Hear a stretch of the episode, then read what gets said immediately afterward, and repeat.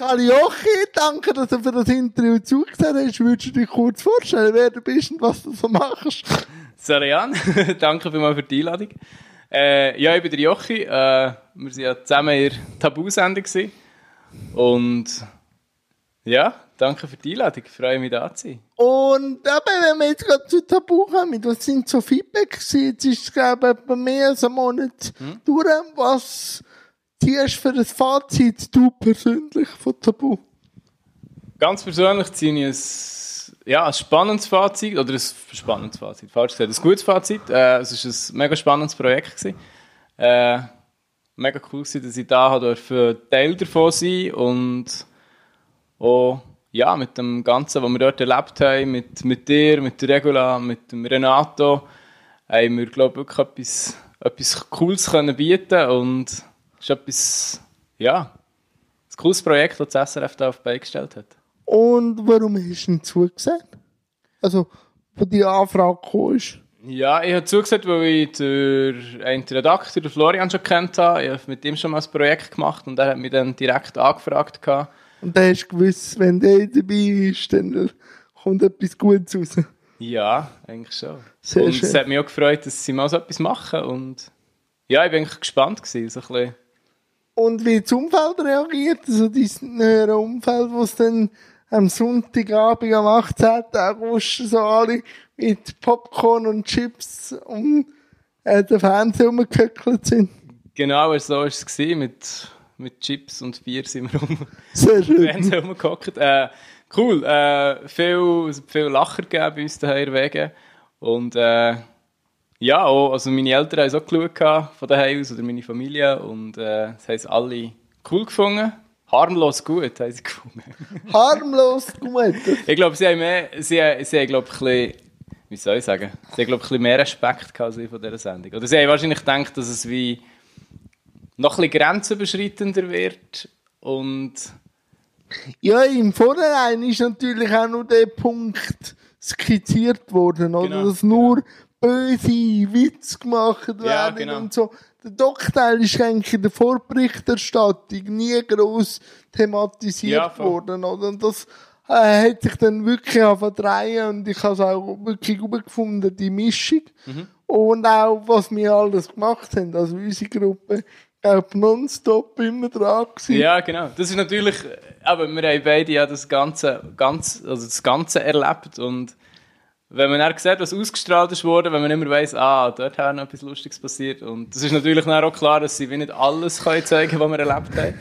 Aber ich glaube, sie haben wie von allem die guten Sachen rausgenommen, aber wir hätten, glaube ich, noch mehr als eine ganze Sendung können. Wahrscheinlich. Also, wenn man eben den Florian so gehört, hätte zwei Sendungen können daraus machen Und hast eine neue Leidenschaft gefunden, das Reiten? ja, das bin ich von meinen, also von den engsten Freunden und Kollegen, ich glaube, ist am meisten davon angesprochen worden. glaube ich, glaube ich. Äh, ja, spannende Erfahrung. gewesen. Wahrscheinlich für mich so die, die spannendste Neuigkeit, die ich dort erlebt habe. Nein, auch so, ja, lustige Sache gewesen. Ja, es ist ja so Komfortzone erweitert gewesen. Ist- ja, Das für mich. Ich würde es jetzt nicht, ich würde es jetzt nicht erweitert, sondern es hat doch gar nicht mehr mit meiner Komfortzone zu tun. Ah, gar nicht, gar nicht. Nein, nein, das also, ist weit weg von allem, was irgendwie mit Komfort zu tun hat. okay. Weil für mich ist etwas das Gleiche gewesen, Schiff. Ja, genau. Das ist leider nicht thematisiert worden, weil eben die Zeit nicht Ja, gelangt genau. hat. Und weil wir deine Dings, deine Challenge mehr können begreifen, Mhm. ist mir gesagt worden, wieder bei mir Muskelspannungen. Ja, das hast du ja genau. nicht gesehen, was, wo das Problem ist. Aber das ist Aber natürlich... das, dann ist, muss ich ehrlich sagen, ein paar Mal, ich weiß nicht, Angst oder Mitleid ist, glaube ich, falsch, aber hast du mir gleich ein bisschen leid auf dem Boot, was irgendwie geheißen hat, ja, okay, die Fahrt geht es. Wie lange sind wir da unterwegs gewesen? also wir sind extrem... Lang, also mir hat sogar lang gedünkt. Und äh, als ich dich nach den ersten fünf Minuten gesehen habe, wie du dort hockst, habe ich gedacht, das überstehst du nicht. Ich habe einfach mir über müssen überlegen, wenn ich jetzt sage, ich mich da nicht mit. Ja, also, was, was die Alternative gewesen wäre, oder?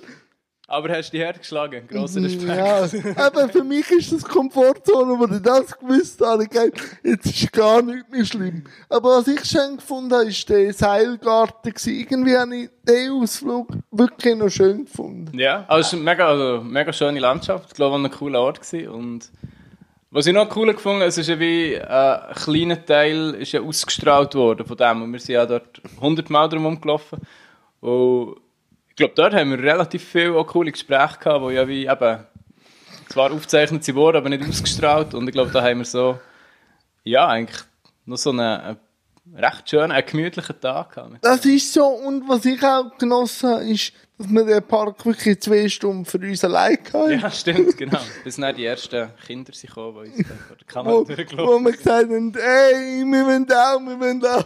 Ey, super gewesen. Aber, Jochi, was hast denn du abseits von Tabu? So, was machst denn du abseits von Tabu? Äh, Also ich ja, schon. Tabu. Also Tabu ist ja eigentlich äh, das Projekt gewesen, das uns da mal eine Woche absorbiert hat. Äh, ziemlich viel. Äh, ähm, wo soll ich anfangen? Oder oh, gibst du mir das? Also, deine Affinität ist ja Sport. Ja, absolut. Ähm, was für Sport? Äh, also so meine grösste Leidenschaft, oder von dort, wo ich auch so ein bisschen Komme? ja, glaub, herkomme, ist äh, das Skifahren, Wintersport. Ich war auch mal eben paralympischer Athlet, gewesen, bin in Sochi gewesen, 2014. Und bis zu Sochi, bis 2014 eigentlich, ja, nicht Profiathlet, Profi, weil ich nie davon gelebt habe, aber ich habe es schon sehr, sehr ernst genommen. Und äh, bin bis 2014 zehn Jahre im Swiss Paralympic Ski-Team gsi, dort die verschiedenen Kader durchlaufen. Und ja, so ist der Sport eigentlich schon so, bis jetzt, jetzt nicht mehr so aktiv, aber ich versuche es immer Ja, jetzt machst du, ich, einfach so einen Marathon und Ja, nein, so, also einen Marathon habe ich einen gemacht, das war auch noch im 2014, gewesen. dort habe ich es ein bisschen übertrieben. Mal- gedacht, so kurz vor Schluss mu- musst du einen durchgeben. Ja, nicht kurz vor Schluss, sondern der Schluss war ja eigentlich dort schon. Gewesen. Also ich habe dort in 2014 meinen Rücktritt gegeben, aber ich habe so viel investiert auf Sochi und Sochi, also Paralympics, sind halt wie x Jahre mein grosses Ziel gewesen. Und das ist wie so eine, ja, wie so wie eine Blatter oder wie eine, wie ein Ballon, du aufblasst. Und dann ist das vorbei und dann hast du extrem viel Platz in deinem Leben. Ich habe zwar immer geschafft nebenbei, ähm, aber hast gleich wie so die, deine ganze Freizeit und alles ist, ist voll auf den, auf den Leistungssport ausgerichtet gewesen. Und dann habe ich halt ja, relativ viel Platz gehabt. Ich wusste, dass ich ein Ziel kann erreichen kann. Und ich habe den, den Platz oder die Blase wieder, oder den Ballon wieder möglichst schnell irgendwie müssen füllen dass das ganze Konstrukt nicht zusammengeht. Ja. Und dann habe ich gedacht, cool, wir machen einen Marathon. ähm, das war äh, eigentlich rückwirkend eine recht schlechte Idee, gewesen, obwohl ich dort ins Ziel bekomme. Aber ich habe mich dort ein Jahr lang sportlich völlig übertan. Einfach so, ja, einfach halt all die, die Zeit, die ich halt vorher investiert habe in Sport, habe ich weiterhin investieren. Ja, du bist auch ziemlich gut im Kraftraum, auch bei ähm, Tabu gesagt, oder? So ein bisschen Trainingsweltmeister. Nein, ich war immer gut im Training, gewesen, aber nicht so gut auf der Piste. Aber nein, ich habe mich auch dort Wenn völlig man, übertan. wenn man halt. Und- Paralympics kann, muss man ja schon etwas können auf der Piste. Ja, das schon. Ja. Aber es hat Setting gehabt, die natürlich viel, viel, viel stärker waren. Ja, die, leider gibt es die immer, aber, aber was bedeutet dir denn Skifahr? Ui, was, was bedeutet mir das? Ähm, Ja, ja, also es ist wie einfach, es, es, es, äh, wie kann man das sagen? Eine Passion. Ein Passion. Hobby. Nein, mehr, es ist mehr als ein Hobby. Es ist wie, ja, ich liebe es. Also wenn ich, wenn ich die Chance habe, bei schönem Wetter, dann, oder auch bei nicht schönem Wetter, äh, im Winter, dann will ich auf die Piste, dann will ich fahren oder auch mal auf eine Skitour oder mal in Pulverschnee. Und es ist wie einfach, ja, einfach etwas mega, mega Schönes zu machen. äh, wann bist du zuerst mal auf der Ski gestanden? Ich habe ein Foto, da bin ich, glaube huh, wie alt weiß ich nicht, aber ich glaube kurz vorher gelernt laufen. Also es ist glaube relativ früh gibt es ein Foto, wo ich mit meinem Papi auf der Scheibe. Ähm, So wie die meisten Profi-Skifahrer. Ja, wirklich halt von, von klein auf. Ich bin in Unterseen äh, im Berner Oberland aufgewachsen und das sind halt Berge nicht weit weg. Wir waren viel im Sörenberg, gewesen, weil meine Familie dort ein Ferienhäuschen hatte. Und äh, ja, so habe ich eigentlich wie relativ früh nach dem Laufen mal Skifahren.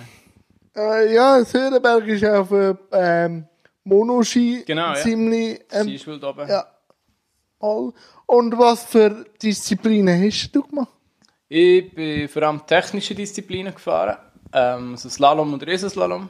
Und gegen das Ende von meiner Karriere äh, dann auch noch ein bisschen Speed, das heisst Super-G. Und Abfahrt bin ich eigentlich fast nie gefahren, weil da bin ich echt zu leicht gewesen. Und das grosse Schisshaus. Okay. Okay. Und der Ted Ligeti ist ein Vorbild gewesen? Oder Ja, immer noch? voll. Ja, immer noch. Also jetzt, ich, verfolge, ich muss ehrlich sagen, ich verfolge im Winter verfolge ich das Skifahren schon noch, aber nicht mehr so extrem, wie ich es früher verfolgt habe. Also jetzt so das Skirennfahren. Früher habe ich immer alles gewusst, was, was jetzt die Athleten machen. Äh, heutzutage ist es vielleicht ein bisschen einfacher mit Instagram und so, bekommt man halt viel mehr von ihrem Leben mit über, aber es ist wie, äh, ja, es ist jetzt nicht mehr so, der Rennsport ist jetzt nicht mehr so das, was ich nonstop verfolge. Aber er ist, ja, einfach halt, einerseits was seine Marke, ist Red Optics, ich weiß nicht, ob ich das auf Schleichwert Mama, Mama. Genau, äh, das war ein Sponsor von mir und das ist ja seine, seine Helm- und Skibrillenmarke, die er gegründet hat. Und durch das hatte ich auch so eine kleine, ja, eine Verbindung mit ihm. Aber ich habe ihn nie, nie getroffen. Was fasziniert dich denn am Ted? Ähm, was er dann geschafft hat, es hat mal so eine, vor ein paar Jahren jetzt mal eine recht äh, krasse Regeländerung gegeben im, im Skisport. Also sie haben wie die ganzen Radien angepasst und einfach wie ähm, die Skilängen anders definiert. Vor allem im Riesenslalom. Und er hat eigentlich äh, am lautesten dagegen gekämpft, am lautesten gegen Verband gekämpft, aber hankerum auch sich irgendwie am meisten auf das eingeladen. Und da hat er dann, glaube ich, irgendwie zwei oder drei Saison hat er echt dominiert, die Disziplin. Und er ist, glaube ich, mit dieser Anpassung ist er wie von Anfang an am besten zu Schlag gekommen und hat, glaube ich, einfach alles gemacht. Und darum sein Fahrstil in dem Moment ist schon einfach der krasseste gewesen. Und äh, im Schweizer Team gibt es auch so ein kleines Idol, wo du sagst, Fakt. Ähm, ja, der Didier Güsch natürlich, er ist zwar nicht mehr aktiv, aber er hat uns nach seiner aktiven Zeit, gerade in der Vorbereitungsphase für Sochi, hat er auch unser Team ein bisschen begleitet, weil sein Neffe, der Robin Güsch, ist ja bei uns im Skiteam. Und da haben wir äh, ja, eine Zeit lang einen sehr engen Kontakt gepflegt mit ihm. Er war so ein bisschen Berater bei uns im Skiteam und ist etwa die mal bei Trainings oder bei Rennen dabei gewesen. Und da haben wir äh, ja, einen mega coolen Austausch gehabt mit ihm und er ist auch sehr, sehr eine coole Person. Nimm mich an, nimm mich an. Ähm, was ist denn so deine Lieblingspiste? Wo Ähm, bist du am liebsten gefahren? Am liebsten. Ja, in St. Moritz. Also wir haben ein super Rennen. Das führen wir jetzt noch durch. Mittlerweile bin ich auch im Organisationsteam von diesem Rennen. Ähm, vorher bin ich das gefahren und es ist halt eines der wenigen Rennen, wo wir auch eigentlich auf der gleichen Piste oder am gleichen Ort sind wie äh, Ah, die nicht behinderten Sportler. Und dort ist einfach so die ganze Infrastruktur, die wir haben, äh, die Piste, Pistenpräparation, allgemein die Ortschaft St. Moritz, die ich mega schön finde. Ähm, das ist schon eines von meinen so Traum-Skigebieten. Oder auch also die, die, ich die coolsten Rennen gehabt. Und was gibt es? Ja, natürlich die Jungfrau-Region. Ah, Wo bin okay. ich aufgewachsen. Ja, das ist halt schon so, gell. Wie stark hast du den Mental, also Mentaltraining in Anspruch genommen? Ich weiss, dass viel bist du trainieren im Fitness und so und auch Rennen eben auf der Piste. Und wie viel hast du mental gelöst? Ähm, sehr viel. Also ich hatte auch eine Mentaltrainerin. gehabt. Das war Tanja Frieden.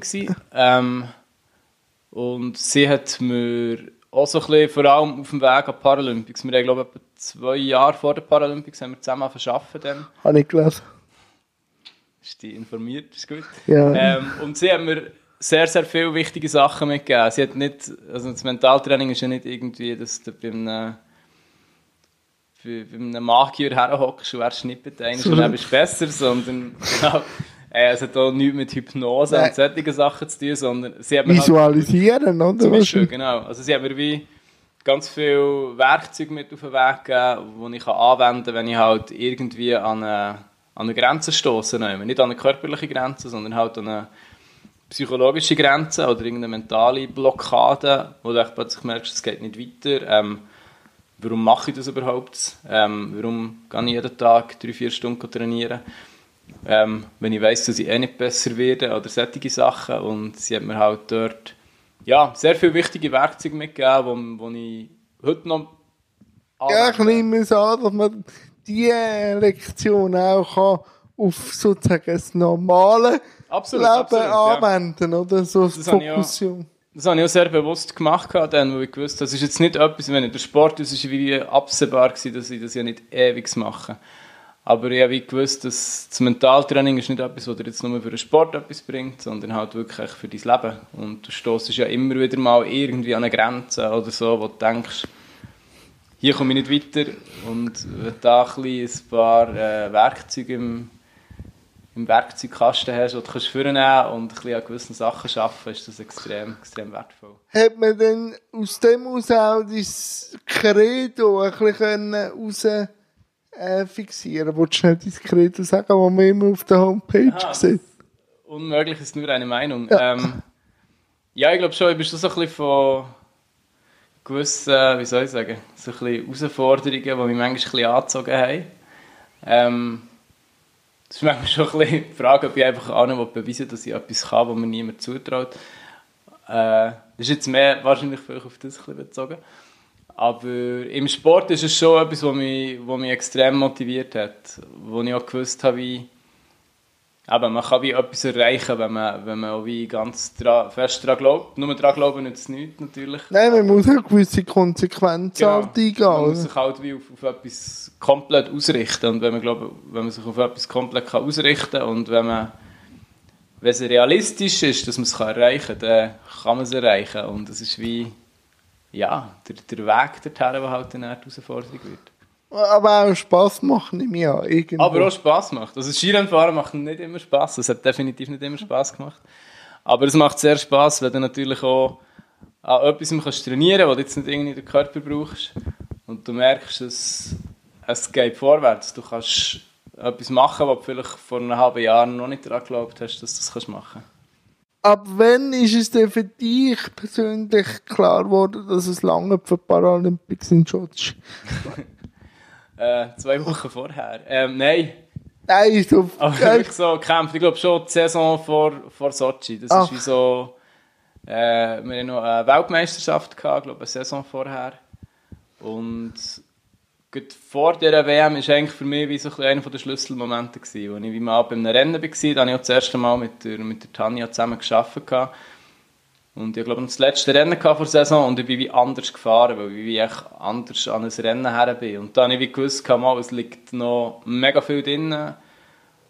Und dann habe ich gewusst, es wird äh, ein mega Kampf. Ich war kein Favorit. Gewesen. Äh, bei mir ist die Teilnahme eigentlich im Vordergrund gestanden und nicht irgendeine Medaille, also für Sochi.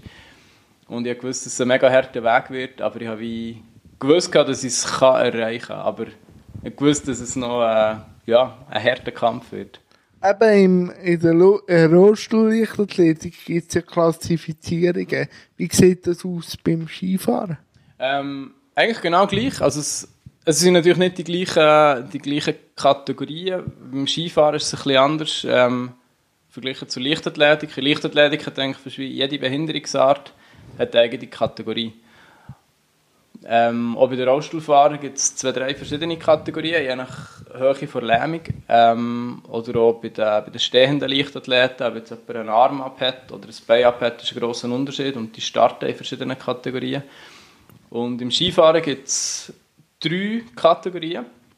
Es sind alle Sitzenden zusammen, alle Stehenden zusammen und alle Athleten mit einer Sehbehinderung.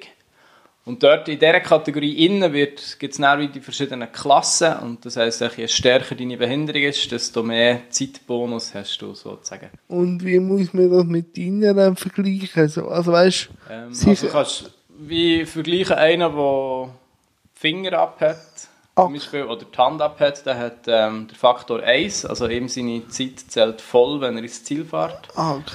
Und bei mir haben, ich glaube etwa 85 bis 92 Prozent der Zeit zählt. Also es ist wie, ah, okay. die Sekunde geht einfach länger. Meine Sekunde geht länger als seine. Ah, okay, danke für den kurzen Genau. Exkurs. Aber eben, wo es dann klar war, Sochi, wie hast du dich denn noch einmal vorbereitet auf das Event? Ähm, ja, klar ist es aber relativ kurz vorher geworden. Also es sind wirklich irgendwie, ich weiß gar nicht mehr, wie viele Wochen das waren, aber es sind nur eben zwei bis drei Wochen, glaube ich, vorher.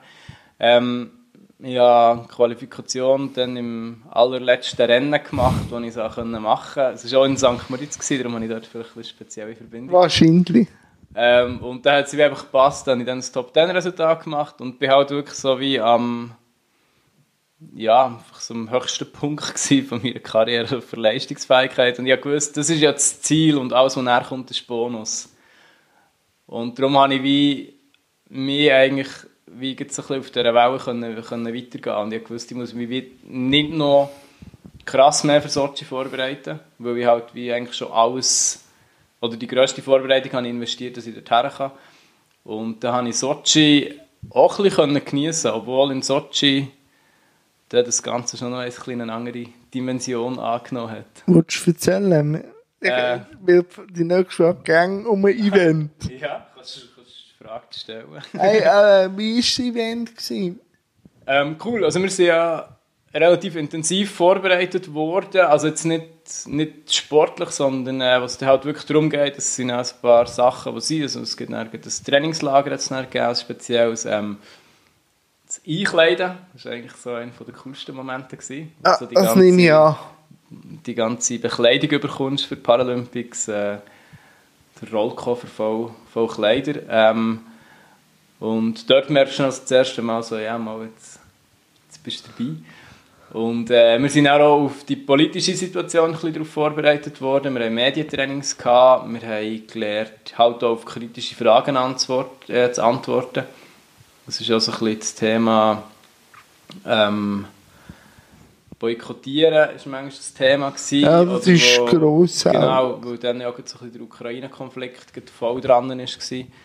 Und wir haben dort einfach auch so ein bisschen lernen, dass wir ja wegen dem Sport dort sind und dass wir uns ja auch auf das vorbereitet haben und nicht fürs Politisieren dort sind. Ähm, so sind wir vorbereitet worden. Das ist eigentlich vielleicht noch zur vorderen Frage. Okay. Ähm, und der Event selber war gigantisch. Also es hat äh, mega viel super funktioniert. Wir sind nicht darauf vorbereitet worden, dass alles super funktioniert, sondern haben gedacht, wir hätten viele Wartezeiten, viele Verschiebungen. Aber wir sind gelandet, kurz durch den Checkpoint, und dann sind wir schon auf dem Weg ins Olympische Dorf gewesen, oder Paralympische Dorf. Und dort ist cool, es ist halt wie eine kleine Stadt oder ein kleines Dorf bei uns, bei den Olympischen Spielen ist es eine Stadt, bei den Paralympics ist es ein Dörfli, ähm, wo halt Athleten zusammen wohnen in diesen verschiedenen Häusern. Es hat ein Restaurant, wo wir alle zusammen können essen können. Es hat einen Kraftraum, der für alle zugänglich war. Und du bist halt dort in einer kleinen Welt, wo alle für das Gleiche einstehen, für den Sport. Und das ist schon etwas sehr, sehr Spezielles. Und bist du in den ganzen Paralympics gewesen, oder, oder bist du nur auf deine Wettkämpfe? Ähm, also wir sind schon, wir sind während, der, während dem ganzen Zeitraum dort gewesen. Wir sind, glaube ich, insgesamt uh, zwei Wochen, ja. ein bisschen mehr sind wir, glaube ich, dort gewesen. Ähm, zuerst relativ lang Training, das ist so ein bisschen anstrengend geworden, weil irgendwann hast du gedacht, so, jetzt, willst du liefern, jetzt ne? Jetzt mal losgehen und das, da haben wir ein bisschen aufpassen, dass man nicht irgendwie, dass man sich nicht, nicht plötzlich ermüdet ist, wenn es erst richtig losgeht, weil die Spannung ist da, aber es hat noch nicht angefangen. Ja, dass du nicht überspannst. Ja, genau, genau. Und wir haben auch sehr viel, also sehr viel Zeit verbracht, einfach mit Schlafen mehr oder weniger, mhm. weil die Tage sind ja gleich lang mit den Trainings und mit, äh, mit den Einflüssen, die du halt gleich hast. Bist in der, äh, ja, die Medienberichterstattung ist das, äh, es hat Zuschauer, das hat es bei uns eigentlich nie. Es wird Zeug drinnen werden übertragen. Und ähm, ja, so ist das Ganze Mm, ja, eben, zwei, ein bisschen mehr als zwei Wochen. Das Einzige, was wir gesehen haben, ist äh, Hockey. Das sind wir mal noch schauen. Ah, cool, genau. cool. Aber sonst sind wir eigentlich bei uns im Olympischen Dorf oder eben im Dorf gewesen, im, im Berggebiet und haben einfach dort das Ganze mitbekommen. Aber sonst von den Paralympics an sich, so das, die ganz anderen Sportarten, die haben wir nicht mitbekommen vor Ort. Und so untereinander mit anderen Nationen hast du dich austauschen sind da Kontakte entstanden? Ähm, ja, wir haben uns natürlich alle eigentlich schon kennt vom, vom ganzen ah, Weltcup. Ah, Weltcup genau, also wir sind ja schon x Jahre, sind, eigentlich, sind wir alle Athleten durch Klassenzusammenkunft. Ja, Klassenzusammenkunft. Wir sind irgendwie zwei oder drei Wochen vorher sind wir ja noch zusammen an einem anderen Rennen in der Schweiz und das ist wie so, ähm, also jetzt nicht neue Bekanntschaften habe ich dort nicht gemacht, aber sie halt, ist einfach wie so der, der Skizirkus, der halt schon miteinander unterwegs war. Ah, okay, okay. Und, ja. Und die Wettkämpfe, eben, du hast vorher schon die Medien und Zuschauer. Wie würdest du so einen normalen Weltcup beschreiben und Paralympics äh, so von den Dimensionen? Von den Dimensionen. Ähm, das Weltcuprennen bei uns hat 10 Zuschauer, Okay. wenn es gut kommt. Manchmal ist es noch Schulklasse, vielleicht 20. Ähm, aber die meisten, die rumstehen, sind Leute vom Team oder vom Staff oder ein Journalist, zwei Journalisten, wenn es gut kommt. Und dann ist noch das Rutschkommando, das ab und zu zuschaut und applaudiert. Und in Sochi hast du halt irgendwie im Zielraum 10'000 Zuschauer gehabt. Ja, das, Das ist schon noch, oder auch eben bei der Eröffnungsfeier irgendwie 60'000 Zuschauer im Stadion, im ausverkauften Stadion. Äh, das sind natürlich, ja, unvergleichbare Dimensionen. aber, aber das, ähm, vor allem das SRF wird oft kritisiert auch, äh, dass sie zu wenig zeigen. Wie äh, stehst du dazu? Äh, mehr zeigen kann man natürlich immer, aber was man sicher auch muss wissen, dass der Behindertensport halt nicht so ist wie, sage jetzt mal, äh, keine Ahnung, die Abfahrt von Wengen, wo du einfach 30 Männer hast, die dort runterfahren. Oder irgendwie Und fast schon Frauenslalom. Wochen vorher fest ist, oder? Ja, genau. Oder, äh, oder auch Frauenrennen, wo du halt irgendwie, keine Ahnung, 15 bekannte Athletinnen hast, die dann nacheinander fahren. Beim Behindertensport hast du halt irgendwie 100 Fahrer am Start. Du hast die drei verschiedenen Kategorien. Der eine fährt halt mega langsam, weil er eine mega starke Behinderung hat oder vielleicht eben blind ist und ist dann gleich vorne, verglichen mit einem, der so fährt wie ein Nichtbehinderter und der ist dann vielleicht am dritten Platz.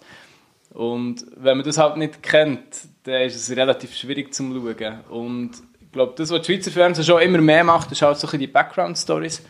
Ähm, sie machen die Athleten vielleicht ein bisschen bekannter. Das hat man jetzt so gesehen Pyeongchang, auch mit dem, mit dem Theo Gmür und Ja. dem, der Pfeil oder Christoph Kunz, Marcel Hug, die ja eigentlich alles mittlerweile Namen sind. Ja, Oder wo lang, ja- Genau, da Bassi Rachmani, die Sprinterin von... von Manuela Schäfer. Genau. Das sind alles halt Athleten, die langsam ein bisschen bekannt werden und sich die Leute für Personen interessieren. Und wo auch den Sprung langsam geschafft haben, nicht alle, aber ein Großteil so auch schon zum Profisportler, Ja, genau. oder? genau. Und ähm, du bist auch noch recht im Marketing, also von Plussport Mhm. her. Und das habe ich schon beim John gefragt. Mhm. Wie macht man den Behindertensport sexy in der Medienlandschaft? Äh, das sind wir mega dran. Also ich bin nicht im Marketing von Ja, aber- ich bin im Bereich Spitzensport, aber ähm, ich habe sehr viel oder auch immer wieder ein bisschen mit der Öffentlichkeit Arbeit zu Ja. Ähm, ich glaube, das, was wir jetzt machen, wir haben schon so ein bisschen Aushängeschilder von uns. Eben der Bassi Ramani, der mittlerweile auch ein, zum Beispiel das Gesicht von, von, von Toyota ist. Ähm, es gibt verschiedene Athleten, die auch langsam so ein bisschen in der Öffentlichkeit stehen. Und wenn das Interesse an den Personen geweckt wird, an den Sportler und nicht jetzt unbedingt an einer Person mit einer Behinderung, die Ja. Sport macht, sondern es sind halt wirklich Persönlichkeiten, die langsam ein bisschen bekannt werden. Wo es auch nur um den Sport geht. Um Sport geht, absolut. Ähm, der glaube ich, wird der Behindertensport sexy, weil man kennt so ein bisschen Gesichter dahinter und es geht nicht nur ums Schicksal und auch die Arme, sondern man sieht, hey, das sind coole äh, Frauen und Männer, die da Höchstleistung bringen und das gewürdigt wird. Also, noch einmal um deine Position bei Plussport. Unterstützt denn du Profisportler oder wie muss ich deinen Job bei Plussport vorstellen? Ja, also wenn zum Beispiel das Swiss Paralympic Ski Team an einen Wettkampf geht, dann schaue ich, dass sie Flüge haben, dass sie das Hotel haben. Ähm, die Velofahrer, dass sie irgendeine Fähre haben, dass alle Velos im Flugzeug sind und an den richtigen Ort gehen. Ähm, was haben wir noch? Die Leichtathleten jetzt, äh, in die Türkei in ein Trainingslager und da habe ich jetzt mit dem Trainer zusammen für die Hotels geschaut. Also, wenn ich, Organisatorisch. wenn ich will Kontakt von den Profisportlern muss ich zu dir kommen. Ja. ist gut, ist gut. Können wir nachher klären. Kann nicht mehr austauschen. ein paar Nummer austauschen, oder? Ich, Nein, äh, du, ich gebe dir keine Nummer. nein, nein, nein, aber Anfragen deponieren. Genau, nicht, dass ich da Nein. rausgeschmissen Nein, nein, nein. Datenschutz wird bei euch hoch angesehen. Aber äh, nein, ja, ich, ich hätte den Kontakt. Okay, okay, super, gut zu wissen. Ich glaube, ich kann ein wahnsinnig gutes Wort einlegen für dich. Sehr schön, sehr schön. Ähm, aber merkst du das auch, dass allgemein jetzt auch beim Behindertensport an und für sich ein neuer Ruck durch, durch die Medienlandschaft und auch durch die Akzeptanz von der Gesellschaft geht, wie früher, oder? Ja, ich glaube, der Behindertensport wird schon immer mehr ernst genommen. Nicht so, sie haben nicht mehr so die armen Behinderten, die da ein bisschen Reha-Sport machen oder so ein bisschen Bewegungstherapie, sondern äh, ich glaube schon, dass er wirklich aktiv wahrgenommen wird. Und wenn wir natürlich so Aushängeschilder haben wie der, wie der Theo Gmür, der auch da bei den, bei den Swiss Awards Gewonnen hat. Ja, genau, Behindertensportler des Jahres wird und noch eine coole Rede haltet, ähm, wo man sieht, ah, das sind coole Persönlichkeiten, das sind wirklich Persönlichkeiten, die da dahinter stehen und die dahinter sind. Und ich glaube, das ja, funktioniert und das hat sicher einen positiven Einfluss, dass sich die Leute eben wie aktiv offen für den Behindertensport interessieren. Und gleichzeitig die Medien das natürlich auch erkennen und, und auch Stories über die Athleten bringen und aktiver oder mehr Zusammenfassungen von den, von den Wettkämpfen bringen und so weiter. Ja, und ich, ich merke es ja auch, oder? Das haben wir vorher kurz angesprochen, aber es geht nicht mehr nur rein um Behinderung, sondern Behinderung ist einfach noch ein Beigemüse. Auch die Behinderten, vor allem auch in der Selbstvertretung, jetzt politisch, aber ich will nicht haben ein anderes Selbstwertgefühl, wir sind da und setzen uns auseinander, oder wie auch die Sportler sagen, definieren uns durch den Sport und nicht durch Ja, das. Beigemüse, oder? Absolut, also, absolut. es wird mehr gelböckelt, um Platz überzukommen, oder? Ja, genau, absolut. Und es wird auch, ja, auch von der Öffentlichkeit mittlerweile eben viel mehr wahrgenommen, der Sport. Und Ja, auch durch, zum Beispiel zu Firmen, die unsere Athleten für Sensibilisierungssachen oder für Vorträge buchen. Ähm, wenn du jetzt eine grosse Firma hast, die irgendein Motivationsseminar hat, ist es natürlich mega cool, wenn du dort einen behinderten Sportler kannst und Und wenn dort dann alle Mitarbeiter von einer Grossfirma auch ein anderes Bild zum Behindertensport haben, dann ist das auch wieder ein super Effekt. Und ich glaube, so sind wir auf einem guten Weg. Es gibt noch mega viel zu machen, aber der Behindertensport ist eine absolute Randsportart. Und ich glaube, für die Randsportart, wo wir sind, schaffen wir sehr, sehr stark an dieser Öffentlichkeitsarbeit. Eben, ich habe mit dem John schon darüber geredet, welche Sportarten betreust du? Eben Velo, Skifahren, Leichtathletik. Ich glaube aber Rollstuhlfahren nicht, gell? Leichtathletik. Ähm, Oder schon auch? Ja, teilweise. Also es gibt Sportarten, die rein Rollstuhlsport, ähm, re- reine Rollstuhlsportarten sind und die werden komplett von Not- der Schweizer Paraplegikervereinigung Notwil Rollstuhlsport Schweiz gemacht, wie zum Beispiel Basketball, Rollstuhlbasketball, Rollstuhlrugby und solche Sachen. Ähm, aber jetzt, wir arbeiten sehr, sehr eng zusammen. Zum Beispiel das Swiss Paralympic Ski Team besteht aus Athleten von, von Rollstuhlsport Schweiz und von Plussport. Ah, okay. Und da hat jeweils ein Verband so ein bisschen den organisatorischen Lead, weil es nichts würde bringen wenn, wenn Ja. mehrere Leute gleichzeitig das Gleiche würden machen Und so, eben, zum Beispiel im Skiteam arbeite ich auch voll eigentlich auch für, für die Rollstuhlathleten. Und ähm, kannst du auch mit an die Events oder machst du das eher von daheim aus? Ähm, ich kann höchstens bei Schweizer Events mitgehen, also zum Beispiel ähm, die Europacup-Rennen in St. Moritz, wo wir aktiv mitorganisieren. Und sonst international bin ich nicht aktiv dabei, aber es hat, oder ich habe es jetzt schon ein paar Mal gemacht, dass ich mal irgendeinen Städteurlaub gemacht habe und noch einen Wettkampf schauen. Und da haben wir natürlich schon geschaut, dass wir zu, zu Tickets kommen und solche Sachen. Sehr schön. Genau. Welcher Behindertensport oder Sport reizt dich abgesehen vom, vom äh, Skifahren? Ähm, ja, Leichtathletik finde ich extrem cool. Habe ich früher auch gemacht. Also ich bin ja so Nachwuchswettkämpfe und Junioren-WM und so bin ich auch noch in Leichtathletik gewesen. Und das finde ich auch immer eigentlich noch eine mega, mega coole Sportart. Und sonst, ich bin gespannt, wie, wie die Entwicklung weitergeht, was noch alles für neue Sportarten reinkommen. Auch ein bisschen Freestyle-Sportarten. Ah, ist da etwas am Zusammenbrauen? Ja, könnte sein. Also ich bin ich kann dir jetzt nicht irgendeine Sportart nennen, Nein, aber- kommt, aber es ist so ein bisschen... So am Horizont. Genau, und mit, zum Beispiel die X-Games, die sind ja mittlerweile auch die eigene Behindertensportkategorien. Ah, schön. Ähm, also so die ganzen wirklich Freestyle-Sportarten, BMX, Skateboarden, Surfen, das wird natürlich genauso für einen Behindertensport spannend. Ähm, ich selber mache auch noch so ein bisschen Crossfit und dort gibt es auch das Adaptive Crossfit, also es gibt auch so, es ist zwar nicht paralympisch, aber es gibt auch Behindertensportkategorien, auch so ein bisschen im Kraftsport, die ich auch sehr cool finde. ah, cool, cool. Und ja, es gibt, glaub, es gibt immer mehr Durchmischung und es kommt halt immer mehr so ein bisschen das... Das wäre ja auch Inklusion. Also, Absolut, absolut. Und das gibt es vor allem auch so jetzt bei in nicht paralympischen Sportarten, wie zum Beispiel CrossFit, ist Adaptive CrossFit eben ein fester Bestandteil von diesen Wettkämpfen. Und das ist natürlich auch äh, sehr, sehr cool. Und ähm, nur ganz kurz möchte ich das thematisieren. Was ist für dich eine Behinderung? Eine Behinderung. Achtung, ich habe irgendwie so etwas aufschreiben für unseren Verband in einem Heftchen. Ähm, ja, ich glaube, Behinderung ist auch eine Fähigkeit, alltägliche Herausforderungen kreativ zu lösen. ist schön gesagt. Ja. Wenn man es jetzt positiv ausdrückt, aber sonst ist es natürlich schon halt wie eine gewisse, eine, ah, wie kann man das sagen? Eine gewisse, manchmal gleich auch eine Benachteiligung halt in gewissen Funktionen, die man hat. Oder so, bei mir sind es mehr so ein bisschen alltägliche Sachen, wo ich plötzlich merke, dass, dass ich eine Behinderung habe. Eben wenn ich irgendwie beim Select-Automat das, das Heißtee rausnehmen oder ich merke, keine Chance dort aus dem Schlitz raus das Getränk rauszuziehen. Nein. Ähm, und dort merke ich schnell, was eine Behinderung ist. Das ist wie so... Ja, An wir, der Ort, vielleicht etwas, was an Grenze oder was eben... eine Grenze von der Norm, oder?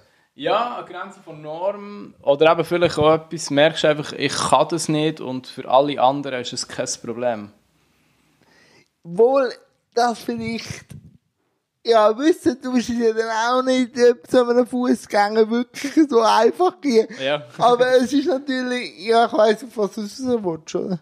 Aber eben, ich sage immer, Behinderung ist eine Wechselwirkung. Weil ich bin für mich normal. Nur Ja, ist, genau. ist es natürlich nicht genormt für mich, oder? Und darum sage ich, würde ich mir manchmal ein bisschen wünschen, was du vorher angesprochen hast mit der äh, Ideenreichtum, die Hürden, das auch von meinem Gegenüber, vom Fußgänger. Und nicht einfach zu sagen, ja, es geht nicht. Ja, klar, absolut. Also, weil ich merke manchmal, wenn das Gegenüber auch wirklich kreativ denkt, ist vieles möglich. Aber es ist halt natürlich einfacher zu sagen, es geht nicht. Und dann bin ich halt schon der, der dann sagt, ja, also wenn ich jetzt ein bisschen mir überlege, würde ich mir schon das ein oder andere zinken, oder? Und dann Ja. merkst du schon, wie die Komfortzone Ja, ja, bei genau. denen angeht, oder? Und wenn jetzt du nicht schaffst, Jochi, und auch nicht so mehr aktiv Sport machst, was macht denn der Jochi noch so? Was macht ihr? Hockt daheim, schaut Netflix. Nein, ähm... Schau gut, was schaust du? Was schaust du gerade? Äh, was schaue ich jetzt? Das muss, das muss ich gut überlegen. Ich weiß nicht, also ich kann aber nicht so, ich kann aber nicht etwas lang schauen. Also wenn, dann schaue ich etwas am Stück. Und, äh, Ah, okay. Ich schaue die Binge- drei. Binge-Watching heisst das, glaube ich, oder? Wenn Ah, du also- 1 bis 3 durchschaust am Stück. So. Ja, Was schaust du jetzt? ich habe jetzt gerade angefangen mit einer dreiteiligen Serie über den Bill Gates. Ja, ja, dann genau, vorgeschlagen gesehen, aber die habe ich noch nicht geschaut. Ist halt schon spannend. Ich lasse mich manchmal gerne von anderen Leuten äh, inspirieren, oder? Wie einfach er manchmal die Welt erklärt, oder? Aber eben, segeln tust du ja noch nicht. Ja, Segeln ist dieses Jahr definitiv zu kurz gekommen. Ähm, hat sich eigentlich zeitlich nicht so ergeben. Aber ich bin im Frühling bin ich in Griechenland gewesen. Ähm, hätte jetzt im Herbst noch mal wollen gehen, aber wir verschieben es jetzt wahrscheinlich wieder auf den Frühling. Ähm, und auf Schweizer See bin ich dieses Jahr leider gar nie gegangen. Es ist jetzt gerade irgendwie der Sommer ist es kurz gewesen. Ja, mit Aber- Tabu und nachher noch. Ja, genau. Also es sind halt sonst eben immer wieder ein bisschen verschiedene Sachen. Aber was mache ich sonst noch? Ähm, ich gehe ja, noch viel an Konzert. Was kannst du hören? Äh, das nächste Konzert ist, glaube Steiner und Madeleine. Kenn ich nicht. Ähm, recht cool. Kennst du den Faber? Ich bin halt eher der Punker. Der der Punker, der Faber müsstest du mal hören. Das ist Steiner und Malino, das ist, die eine davon ist die Schwester vom Faber. Aber musst mal beide hören, mega cool. Ah, okay. Und Fettes Brot kann ich noch schauen. Die sagen mir natürlich. Ähm, Bist denn du ein, ein Open-Air-Gänger? So ein bisschen wacken und so? nein, nein, eigentlich nicht so. Also, bis zwar dieses Jahr bin ich zwar auch schon, äh, wo bin ich? Am Gurtenfestival bin ich und ich glaube noch am Gurten. Ähm, aber irgendwie nicht mehr so. Also teilweise, wenn ich langsam ein bisschen bequem geworden. Ich finde das ein bisschen mit Zelt und so, finde ich ein bisschen mühsam. Man wird halt älter, Ja, man wird älter, genau, weil es ein cooles Hotel hat neben dem Gelände, gehe ich sehr Das ist- also- am Abend. Aber ähm, nein, sonst es einfach viel Konzerte. Das ist halt in Zürich relativ cool und da ist halt für jeden Abend könntest irgendwann ein Konzert Ja, du wohnst schon ziemlich nah, oder? Ja, Also, genau. Und dann bist du halt äh, ja, kulturell sehr, sehr ein breites Spektrum, das du dort kannst machen Reisen tust du ja noch viel, oder? äh, Ja, Also jetzt- viel nie. Also, mal, ja, mal ich bin schon recht Also eben viel ist immer Definition. Ja, das ist so. die Definition so. Aber ja, super, super schöne Sommerferien gehabt, gerade nach der Aufzeichnung von Tabu. Äh, sind wir drei In Wochen lang Norwegen. in Norwegen gewesen, genau. Mega das Wahnsinnsland. Äh, wir hatten schönes Wetter gehabt und sind viel wandern und ja, haben viel gesehen, viel Natur. Wandern ist natürlich auch. Wandern, du hast gerne Ja, so über Stock und Stein. Genau. So. Äh, wie reagiert so der Norwegen auf Behinderung? Ist schon irgendwie gekommen. Äh, habe ich jetzt gar nicht irgendwie ein spezielles Erlebnis gehabt. Ich glaube, das Okay, eher das ist ja auch mal schön, oder? Ja, also es ist glaube ich allgemein ein Land, wo Skandinavier sowieso. ja genau, sie erstens sehr cool drauf alle und es ist ein mega schönes Land, mega voraus finde ich. Ähm, sie haben glaube ich ein wahnsinnig gutes soziales System dort oben ähm, und es ist einfach wie merkst du, es, es geht dem Land gut, aber sie schauen auch gut zum Land. Ich glaube, nur so geht es im Land gut, weil es Ja, eben genau. zu jedem schauen. Genau. Und das ist, äh, ja, merkt man schon. Also, da oben, ich habe jetzt kein irgendwie spezielles Erlebnis gehabt, da oben mit, im Zusammenhang mit der Behinderung. Aber ich habe zwar auch nicht so viele Menschen mit einer Behinderung gesehen, muss ich sagen. Aber wir waren jetzt auch eher noch so ein bisschen im Gelände, gewesen, wo jetzt halt nicht unbedingt mit dem bisschen gut Rollstuhl Dreck Ja, genau. Aber sie sind natürlich auch schneeaffin, oder? Ja, Rein ja. Skifahrer, oder? Oder auch Nordisch, nordische. Langlauf. Skis- Bei Skisprungschanze sind wir gesehen. Holmen, Ja, Holm- Holmenkollen, ja. Genau, Oslo. Ähm, und ja, so ein bisschen Ski, ein Skimuseum. Dass du ein bisschen siehst, wie lange sie das machen. Sehr schön. Nein, Genau. da sind sie, glaube ich, schon extrem stolz auf das. Ja, voll. Also Sie- mit dem ganzen Polar und so, mit den Expeditionen, mit den Freaks, die sie hatten, die da einfach mal das Schiff gepackt haben und irgendwie Einfach mal drauf los. einfach mal drauf los, ja. Ähm, sie gewinnen ja meistens die Winterolympiade. Wie ist das denn meistens im Medaillenspiegel bei der Para? Ähm, Im Para. Ähm, es ist einerseits grosse Nationen, die natürlich relativ stark sind. Äh, Japan, oder? Also, Ja, Japan. Im Skifahren hat es zwei, drei so Top-Shots. Ähm, sonst, was sind starke Nationen? Die Schweiz, äh, ja, das- die Alpenländer, Ja. Frankreich, äh, Russland, weil sie dann wieder dabei sind. Weil sie ehrlich gesagt jetzt nicht, wie die Situation ist momentan mit dem ganzen Doping-Zeug. Aber die haben ja auch sehr, sehr starke, starke Athleten gehabt. Ähm, und sonst sind eigentlich so ein bisschen im Skifahren sind schon die Alpenländer, die vorne sind. Österreich, Schweiz, Frankreich, Deutschland. Wie ist es eigentlich im Paraskifahren mit dem Doping? Ähm, Wird das praktiziert? Ja, leider. Also es unterscheidet sich nicht. Es ist Leistungssport. Es, ist, es geht ums Gewinnen. Es Kann man jetzt sagen, ja, eben, ist ja Inklusion. Aber Ja, aber genau. Also nein, schlussendlich geht es ja geht's ums Gewinnen und da greifen Leute zu, zu verbotenen Mitteln, was sie absolut scheiße finden. Ähm, aber es unterscheidet sich halt nicht zum anderen Sport. Unsere Athleten werden aber auch genauso getestet. Also Schön. wir sind auch in diesem Dopingpool. Ähm, wir haben auch bei unseren Wettkämpfen haben wir immer Dopingkontrollen. Ähm, da wird nicht unterschieden zwischen Nichtbehindertensport und Behindertensport. Was halt ein kleiner Unterschied ist zum Nichtbehindertensport, ist, dass halt gewisse, ähm, vielleicht gewisse Medikamente müssen nehmen, die unter Umständen auf einer Dopingliste sind. Aber das, also wegen der Behinderung zum Beispiel. Aber das sind auch so Ausnahmen, die man machen kann und da gibt es sehr viele Abklärungen, die da gemacht werden. Und was es im Behindertensport noch gibt, ist das sogenannte, ich glaube, das ist dem Technodoping. Oder irgend so. Ah, wäre der Hilfsmittel. Genau, was das Thema ist Hilfsmittel. Da hat aber das IPC, also der internationale Verband, hat das so relativ schnell so ein bisschen erkennen, äh, dass da halt schon Potenzial rum ist, wie gut jetzt die Prothese federt. Und da haben sie jetzt so sehr, sehr strenge Richtlinien gemacht. Oder wie lang darf eine Prothese sein?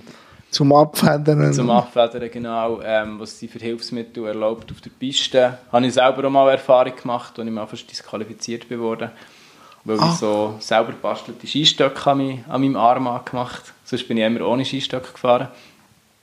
Und ähm, dann ist es noch, so ein bisschen, noch nicht so klar geregelt gewesen, aber dann haben sie die Regeln relativ streng anpassen, dass halt jedes Hilfsmittel, das irgendwie zusätzlich dazu kommt, ist unter Umständen verboten. Und da hat sie natürlich dann, ja, müssen schauen, je nach Behinderung, was, was ist erlaubt.